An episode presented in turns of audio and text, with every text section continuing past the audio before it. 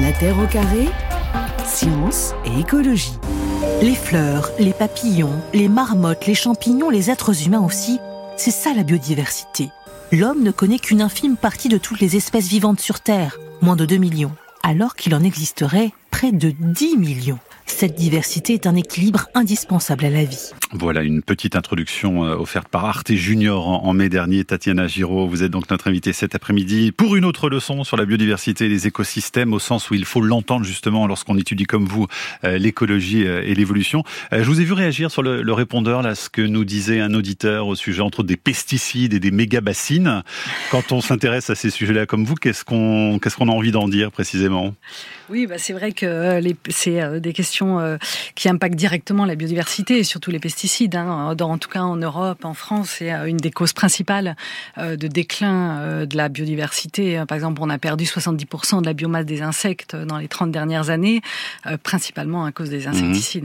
Et quand il parlait justement des, pesticides, des produits phytosanitaires, l'idée c'est quoi? C'est de remettre au plus qu'on puisse justement de la biodiversité dans les, dans les cultures? Oui, c'est ça, parce qu'en fait, donc la biodiversité, une, des, des services écosystémiques qu'on tire de la biodiversité, c'est la fertilité des sols, la prévention des épidémies. Donc plus il y a de biodiversité au niveau des parcelles, plus justement ça euh, évite tous les problèmes qu'on essaie d'éviter avec les insecticides. On reviendra sur cette notion de service écosystémique qui met pas tout le monde d'accord hein, dans le milieu de la science, mais dont vous parlez euh, volontiers, en tout cas vous, euh, dans cette leçon inaugurale. Qu'est-ce que vous étudiez exactement alors dans ce domaine de l'écologie, de l'évolution? Qu'est-ce qui vous intéresse? Moi j'étudie plus spécifiquement les champignons, comme des modèles pour essayer de comprendre l'évolution et euh, leur impact euh, sur euh, la biodiversité et les écosystèmes, donc en particulier les champignons pathogènes les pathogènes des cultures, les pathogènes euh, des euh, écosystèmes naturels. Et il y en a beaucoup, des, maladies liées aux champignons? Ah oui, euh, sur les plantes, c'est les principaux vecteurs de maladies des plantes. il y a beaucoup de maladies sur les cultures et beaucoup de maladies émergentes, plus récemment dues à des invasions biologiques, à des nouvelles virulences qui apparaissent.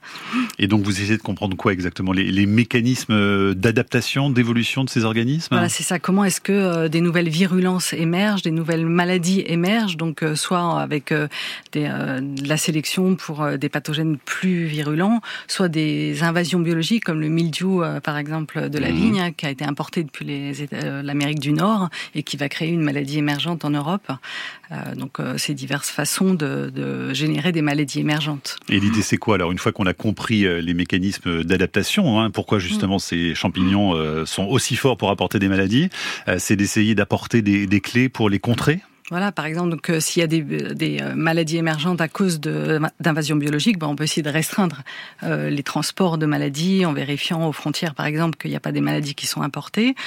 par exemple, au Canada, au Québec, ils regardent fortement les importations de pommes pour éviter d'importer des champignons pathogènes.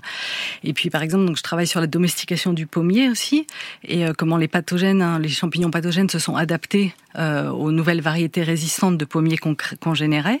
Et on s'est aperçu qu'il y avait ce qu'on a appelé une pestification des pathogènes, c'est-à-dire à, force d'avoir sélectionné finalement euh, ces des, pommes, des résistances, d'accumuler des résistances, bah, les pathogènes devenaient de plus en plus agressifs, de plus en plus virulents, et donc en fait on avait créé des espèces de monstres, on avait pestifié les pathogènes. c'est ce que vous racontez pour les champignons d'ailleurs mm. aussi, hein. et tout ça a pour conséquence d'appauvrir la diversité biologique hein, qui nous entoure. Donc, euh, par exemple, bah, ces, ces, champignons pestifiés qui attaquent euh, les pommiers cultivés, bah, ils se dispersent aussi sur les pommiers sauvages et donc, il y a une menace sur euh, la diversité des pommiers sauvages par la déforestation, mais aussi par ces pathogènes. Euh, si, on, dresse un état des lieux finalement de ce qui se passe euh, aujourd'hui, il y a vraiment une explosion précisément de, ces phénomènes pathogènes là dans, le monde. Oui, il y a des maladies. On arrive à, savoir depuis quand c'est entré vraiment. depuis la globalisation, à la fois l'agriculture de plus en plus intensive, l'introduction des, gènes de résistantes, et puis le fait qu'on transporte sur la planète plein d'hommes, de matériel, ça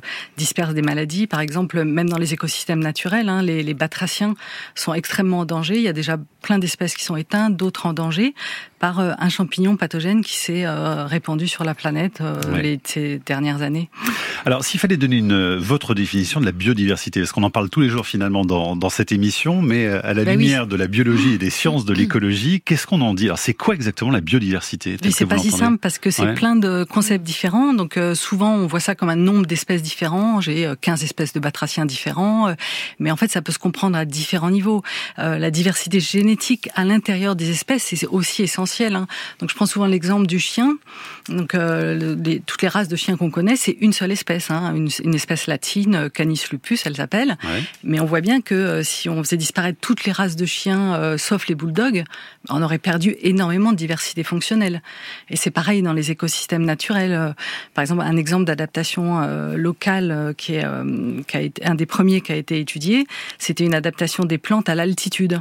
Donc ils ont fait des transplantations réciproques en mettant les plantes de basse altitude à haute latitude et inversement. Ben, elles poussaient pas réciproquement dans, alors que c'était la même espèce. Donc il y a vraiment des individus adaptés à la, à plus, plus ou moins grande altitude. Mais donc vous diriez quoi? Parce que ce même ce terme de biodiversité, nous on le connaît parce qu'on est un petit peu, on va dire, dans le sérail, mais il y a plein de gens qui hmm. ne savent pas ce que c'est. Qu'est-ce que vous leur diriez? Vous diriez quoi comme synonyme, par exemple, de biodiversité si bah, C'est vraiment la diversité biologique, mais autant la diversité la différence entre deux individus au sein d'une espèce que deux espèces de batraciens différents, que une espèce d'arbre et de champignons, que donc tout le vivant qui nous entoure finalement. Voilà, mais mais surtout les différentes échelles à la fois. C'est ça qui est important à comprendre.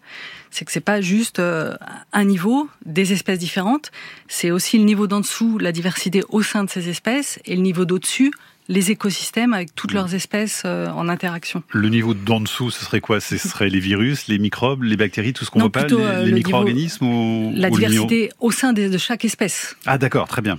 Mais si on prend la diversité euh, justement biologique, il y a cette idée d'interconnexion finalement mm. entre toutes les espèces qu'on a aujourd'hui sur, sur, la planète, et c'est ça qu'on oublie presque en, faisant simplement un comptage d'espèces. Exactement, c'est vraiment essentiel parce que pour que la diversité se maintienne, il faut bien comprendre qu'elle est donc elle est en évolution dynamique et surtout toutes les espèces en interaction les unes avec les autres de façon extrêmement complexe. On, comprend encore pas tout et que euh, peut-être s'il y a une espèce qui disparaît, euh, ça, tout le reste ne peut plus fonctionner. Hein. On prend souvent euh, l'exemple de la diversité biologique. On pourrait dire que c'est une bibliothèque avec des livres qui constituent des espèces, la diversité, et que si on perd quelques livres, c'est pas très grave.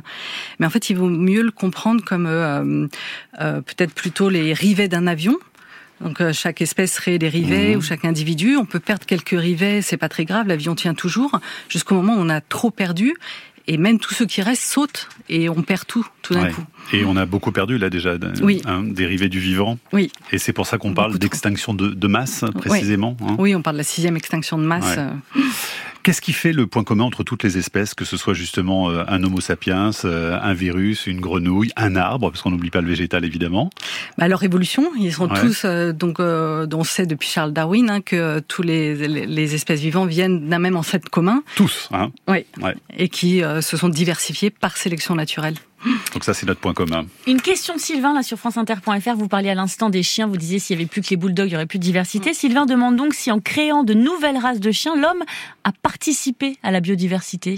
Oui, bien sûr. On a la domestication a généré des nouvelles formes de vie, euh, tout à fait. Donc elle peut avoir des aspects positifs parce qu'elle est aussi très Alors, décriée par moment. Si on considère par exemple la biomasse des mammifères sur Terre actuellement, euh, la principale biomasse, c'est euh, les les mammifères qu'on élève et l'homme. Les espèces, la biomasse des mammifères sauvages est absolument ridicule, une fraction ridicule.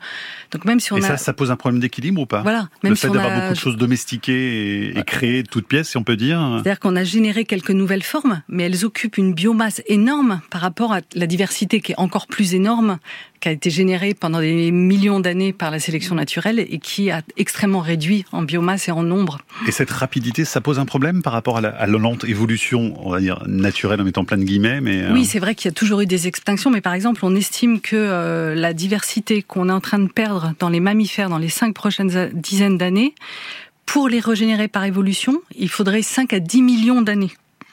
Donc c'est des échelles complètement différentes.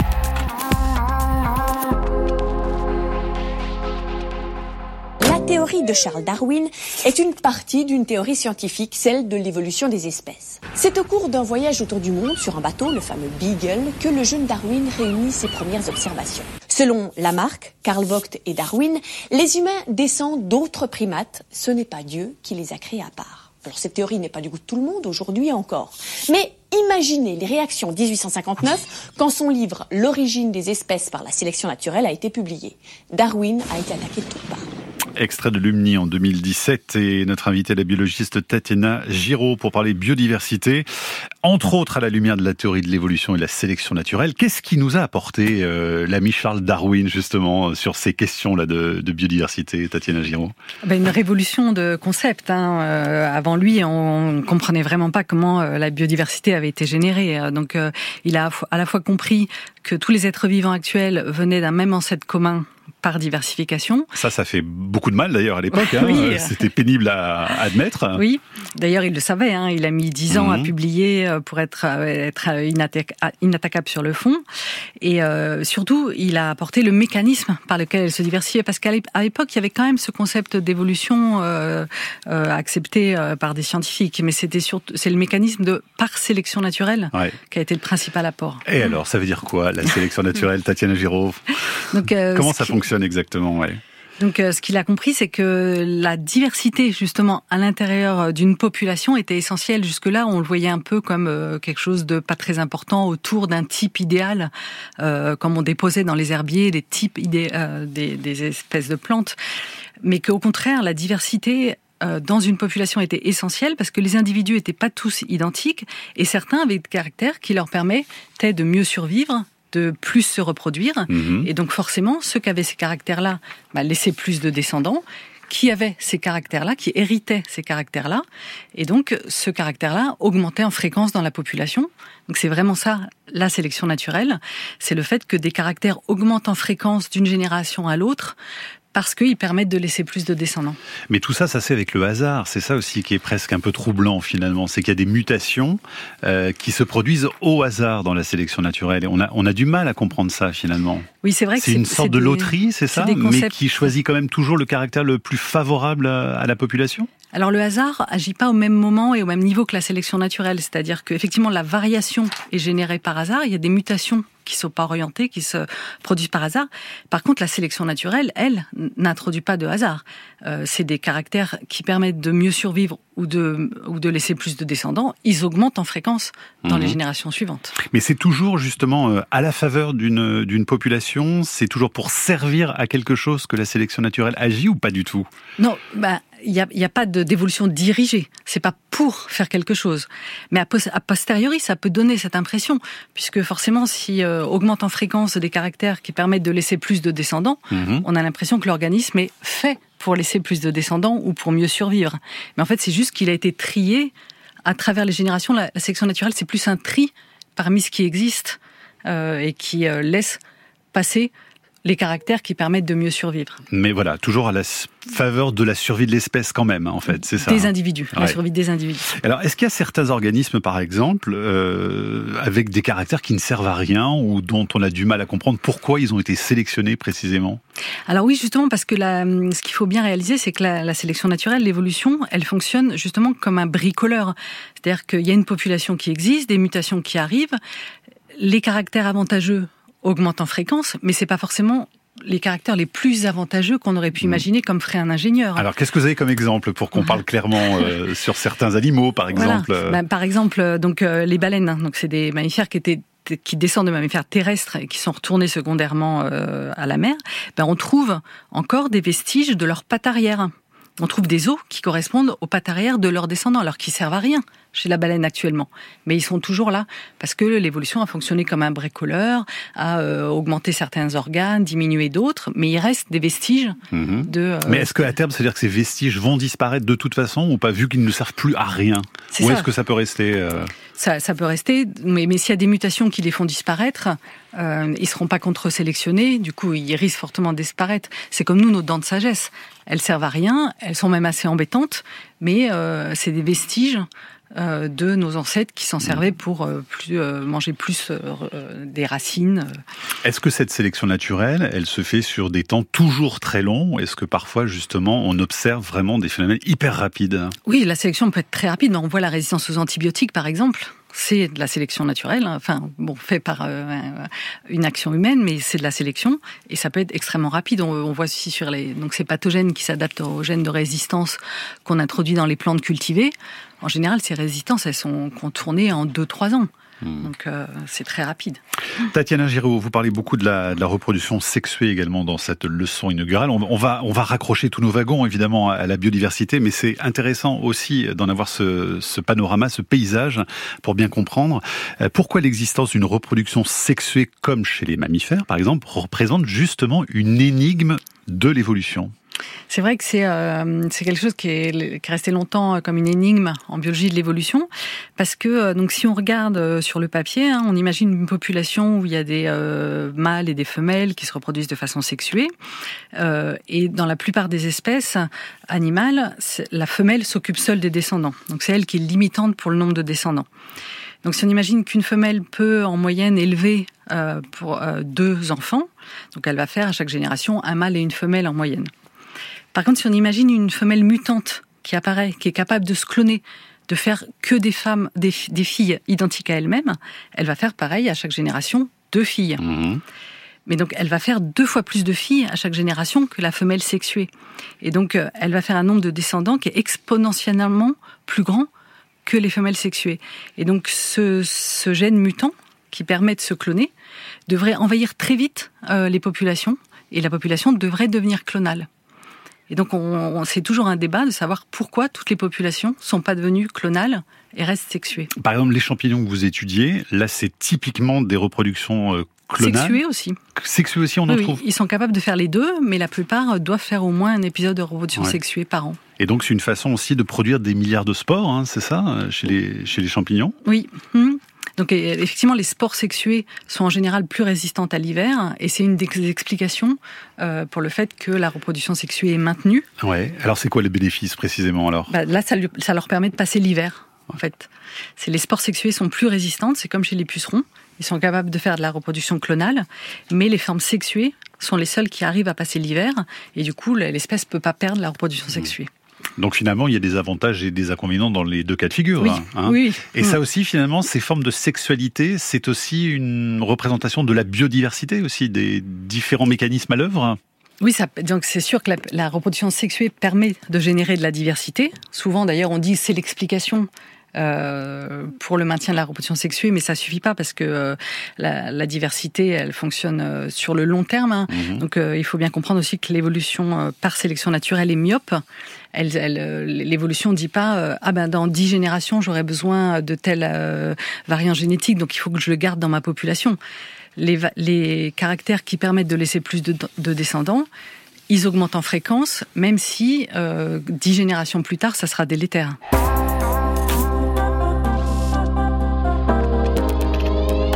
Faudrait faire en sorte que la nouvelle génération soit vraiment bien formée, soit vraiment au courant de ce que c'est que la biodiversité.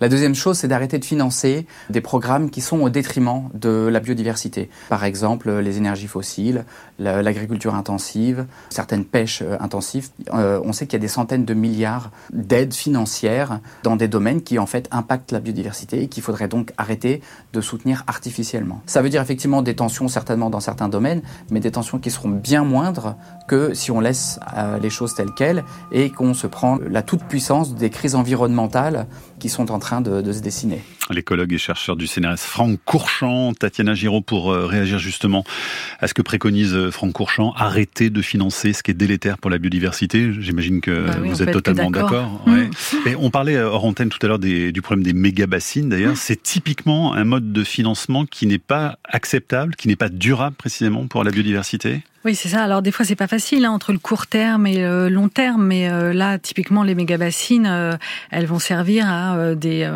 des cultures comme le maïs pour de l'exportation, pour nourrir du bétail, alors qu'on sait que ben, de, manger trop de viande, c'est délétère pour plein de choses, pour la biodiversité, pour la mhm. santé. Et donc, est-ce qu'il faut pas réfléchir à plutôt réduire Avec la monoculture en plus. Hein. Exactement. Donc là, on n'a vraiment pas de diversité du tout. Et vous dites que c'est d'autant plus un problème parce que ça fragilise au fond. Euh, des espèces, euh, quand il n'y en a qu'une précisément qui est sélectionnée pour, euh, par exemple, de l'agriculture, voilà, c'est ça. Les maladies sont beaucoup plus efficaces sur ces cultures-là. Voilà, cultiver sur des hectares et des hectares un seul, un, seul individu, un seul clone de maïs, ben, ça fait une pression énorme pour que les, les pathogènes s'y adaptent. Et donc, ça fait émerger des, des maladies très facilement. Ça réduit toute la biodiversité des sols, alors qu'on sait que c'est crucial pour la fertilité des sols. Enfin, c'est délétère à tous les points de vue. Et si on parle d'autres projets comme celui de Total Energy en Ouganda, en Tanzanie, le méga pipeline ICOP qui promet, d'après Total, des dégâts, mais je cite Total, un gain net biodiversité. Qu'est-ce que vous pensez de ce terme, un gain net biodiversité? Euh, Oui, euh, il faudrait voir dans le détail euh, ce qu'ils veulent dire, mais de toute façon, quand on perd de la biodiversité, on peut pas remplacer une espèce par une autre, on peut pas remplacer une population par une autre. C'est aussi tout le système de compensation qui est sûrement à revoir. Ouais. quand on perd de la biodiversité, on la perd. On peut pas parler de gain net. On réinstalle pas des éléphants à l'autre bout en disant c'est bon, on en a tué 10 000 d'un côté, mais il y en aura 10 000 de l'autre. Mais il y a des initiatives qui vont en ce sens, hein, justement, c'est de, de recréer finalement du du sauvage. Et ça, c'est un peu voué l'échec selon vous? Euh, alors, euh, donc il y a le l'ensauvagement, c'est l'évolution euh, en évolution libre. Ça c'est bien, hein, ça, ça, devrait euh, euh, effectivement permettre aux écosystèmes de se maintenir. Alors, si vous parlez des approches qui sont de recréer des espèces qui ont disparu, hein, ouais. donc effectivement ça c'est complètement aberrant. C'est-à-dire que c'est pas c'est ne pas se rendre compte de justement toute la complexité de la biodiversité, que c'est un écosystème complet. Alors peut-être qu'on peut essayer de régénérer quelque chose qui ressemble à un mammouth. Mais est-ce que ça a un sens Voilà, non, parce que le problème de la perte de la biodiversité, c'est la perte d'un écosystème et de son fonctionnement euh, complet. Yves d'ailleurs nous écrit sur franceinter.fr on ne touche pas impunément aux subtils équilibres que la nature a mis quelques milliards d'années à ajuster. Gilles, lui, vous pose cette question, Tatiana Giraud. En plus du dérèglement climatique, quelles sont les autres causes de la perte de biodiversité sur Terre? Donc euh, il y a effectivement le, euh, le, changement climatique, mais actuellement c'est presque pas. Euh, vous dites que c'est le troisième. Pardon de vous couper. Oui. Vous dites c'est le troisième coupable hein, finalement. Oui, pour l'instant on dit que c'est le troisième coupable. Alors ça deviendra peut-être euh, le premier euh, et hiérarchisé n'est pas forcément idéal, mais en tout cas actuellement le, la destruction des habitats fait de, de gros gros débats, de dégâts. Et effectivement, là, quand on déforeste là, là en Amazonie, ben, on fait disparaître toutes les espèces de plantes, de champignons, de d'animaux qui étaient endémiques. Ou quand on construit des autoroutes en France, c'est voilà. valable aussi Voilà. Oui, pareil. Les, la destruction d'habitat, évidemment, ça détruit tout l'écosystème euh, localement. Donc, urbanisation, agriculture intensive, voilà. hein, déforestation, ça c'est voilà. ce que vous citez. Il y a aussi la surexploitation la pêche intensive euh, dans les océans, euh, la, la, surexploitation de, de, bois. Il y a aussi les espèces envahissantes qui sont responsables de perte de biodiversité, hein, les espèces exotiques.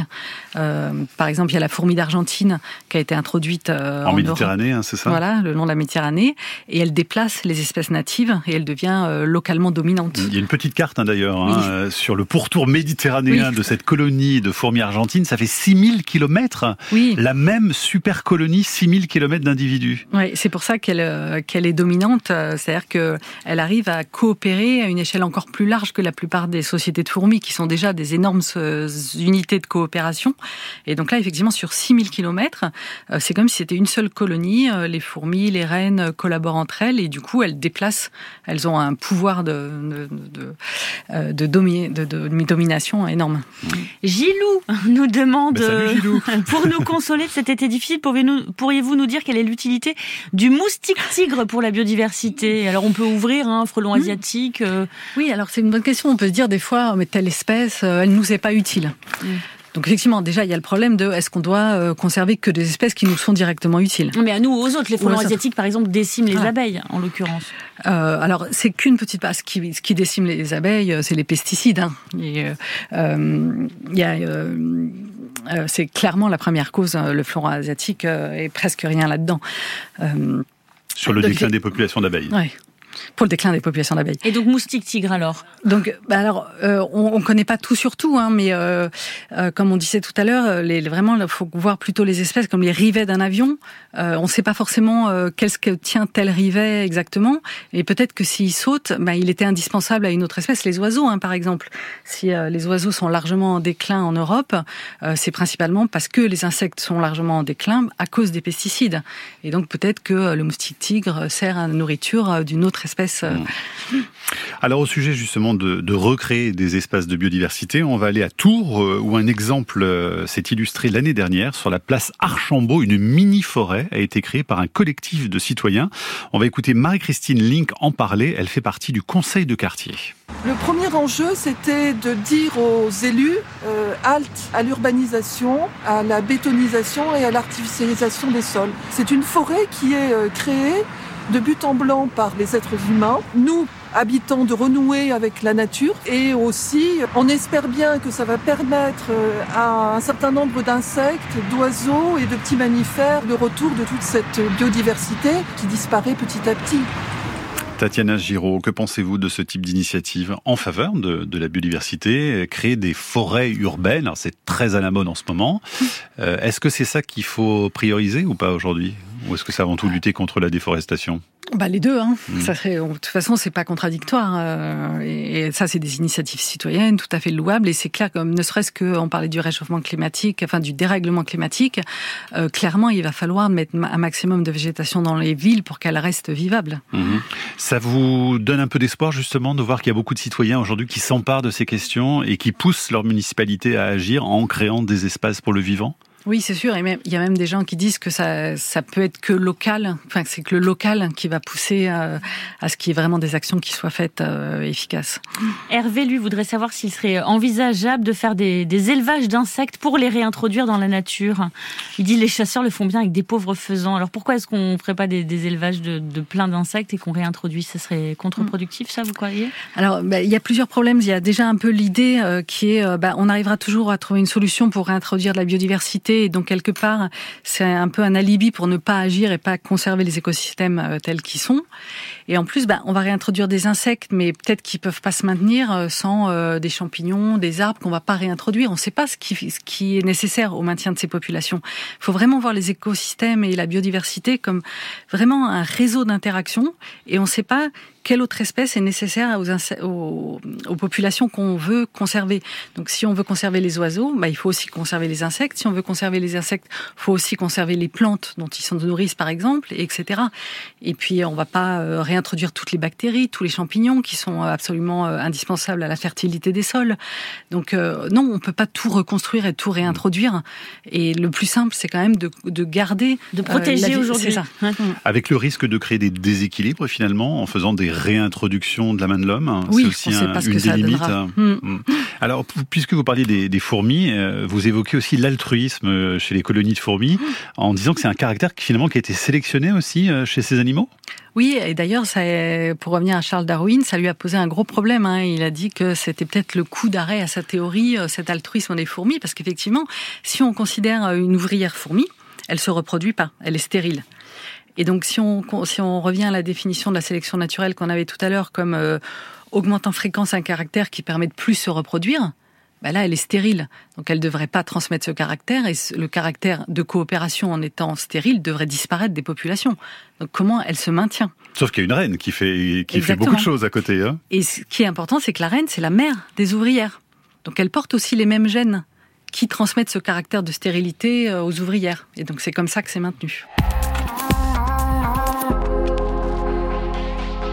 Tatiana Giraud, dynamique et évolution de la biodiversité et des écosystèmes, c'est donc votre leçon inaugurale là, que vous avez donnée l'année dernière au Collège de France. Ça paraît donc euh, chez Fayard. Et page 44 de cette leçon, vous dites pourquoi autant d'espèces sur Terre? Est-ce qu'on arrive à répondre à cette question alors? On a, on a réussi d'abord à faire l'inventaire ou Combien, pas ouais, déjà? On y travaille, on y travaille. Alors l'inventaire, euh, en soi, c'est pas forcément euh, le plus utile c'est intéressant. C'est intéressant et puis surtout pour essayer de suivre est-ce que ça baisse, est-ce que ça diminue, mais le nombre absolu est pas forcément euh, mhm. très...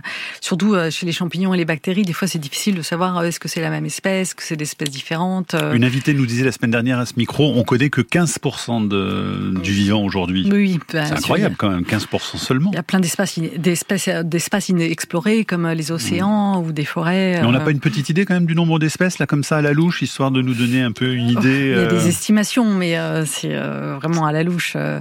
Mais effectivement, la question, c'est pas, ça peut être par exemple, pourquoi il y a plus d'espèces au tropique que à plus haute latitude. Hein. C'est vraiment une mhm. question et pour laquelle on n'est pas encore sûr de la réponse. Donc, pourquoi autant d'espèces alors du coup? Donc on essaye de, bah, donc euh, c'est ça. Donc Charles Darwin, il avait vraiment bien compris euh, l'espèce, la diversification par sélection naturelle, euh, mais pour lui, la diversification en deux espèces différentes, c'était un peu la même chose que de l'adaptation au sein d'une espèce. Alors que avec la théorie synthétique de l'évolution qui a intégré toute la génétique, on s'est rendu compte que c'était pas si simple de faire deux espèces différentes à partir d'une seule espèce. Il fallait que ben, les deux en formation ne se reproduisent plus entre elles pour ne plus échanger des gènes et homogénéiser. Et donc ça, c'est encore quelque chose sur lequel euh, les, mmh. les, chercheurs en biologie euh, travaillent et on ne connaît pas tout. Mais vous dites pourquoi y a-t-il autant d'espèces sur Terre? C'est-à-dire comment se forment de nouvelles espèces? Pourquoi n'y a-t-il pas seulement deux ou trois espèces capables d'exploiter toutes les ressources? Bah, C'est vrai après tout. Exactement, exactement. Ce serait très ennuyeux, mais bon. voilà. Alors, et donc, euh, une des réponses, c'est que ben, on peut pas être bon à tout. C'est-à-dire que bah, si on, pour un pathogène, pour revenir à un champignon pathogène, si on arrive à infecter un pain, ben, peut-être on sera moins bon à infecter un peuplier. Donc, vous mieux être plus nombreux. Voilà. C'est ça. Et donc il faut pour se répartir les tâches un peu. exactement. Et, donc survivre et représenter le vivant. Camille, quelques questions pour terminer. Pierre nous envoie une objection sur franceinter.fr. La production de viande ou de bois n'est pas forcément défavorable à la biodiversité si cette production est raisonnable et se base sur les écosystèmes naturels. Vous êtes d'accord avec ça, Tatiana Giraud? Oui, bien sûr. Les principales. Le problème, c'est vraiment euh, l'agriculture intensive euh, qui euh, va soit élever ou faire pousser sur des hectares et des hectares exactement le même génotype, sans variabilité. Mais évidemment, l'élevage extensif peut aussi permettre de maintenir une diversité des écosystèmes euh, localement. Mmh. Pourquoi est-ce que vous dites justement en conclusion de, votre livre que, nous n'avons pas les moyens de nous passer des services écosystémiques rendus par la biodiversité? C'est-à-dire qu'on pourrait trouver ça justement très opportun, très opportuniste, pardon, mmh. très anthropocentré aussi. Mmh. Mais vous dites en fait c'est une question de survie aussi pour notre propre espèce. Hein. Mais c'est clairement, clairement, on se, se rend pas compte parce que jusque là ils étaient gratuits, abondants, on n'avait pas de problème à s'en procurer, mais on est absolument dépendant d'énormément de services. Euh, alors on appelle ça des services parce que ça nous rend des services euh, que la, mais on est dépendant euh, de la biodiversité, mais ne serait-ce que pour la régulation des flux, de l'eau. Euh, s'il y a de plus en plus d'inondations, donc c'est euh, dû au, dérèglement climatique, mais aussi au fait qu'on a asséché toutes les zones humides, qui faisaient un peu une zone de tampon, qui retenait l'eau en période de crue et qui le relarguait en période de sécheresse, mhm. qui retenait éviter l'érosion des sols. par exemple, bah, les champignons, c'est les seuls organismes vivants qui sont capables de dégrader le bois mort. Euh, donc sinon, par exemple à Tchernobyl, il n'y a plus de champignons, bah, les bois morts s'accumulent et ça augmente les feux. Euh, il y a aussi bah, la pollinisation. Euh, la, majorité de nos cultures est complètement dépendante de la pollinisation. Donc moins d'insectes, ça veut dire aussi des gros problèmes pour se nourrir aussi à terme. Hein. Hmm. C'est aussi ça dont il s'agit. Et alors, donc il y, a des, il y, a des chercheurs qui essayent de mettre un, un coût, combien on devrait payer si on devrait payer ces services qui pour l'instant sont gratuits. Et c'est plus que le PIB mondial. Donc on n'a juste même pas les moyens de se passer, ni technique ni financier, de se passer euh, de la biodiversité. Donc on n'a pas le luxe de se payer un déclin de la biodiversité. Hein.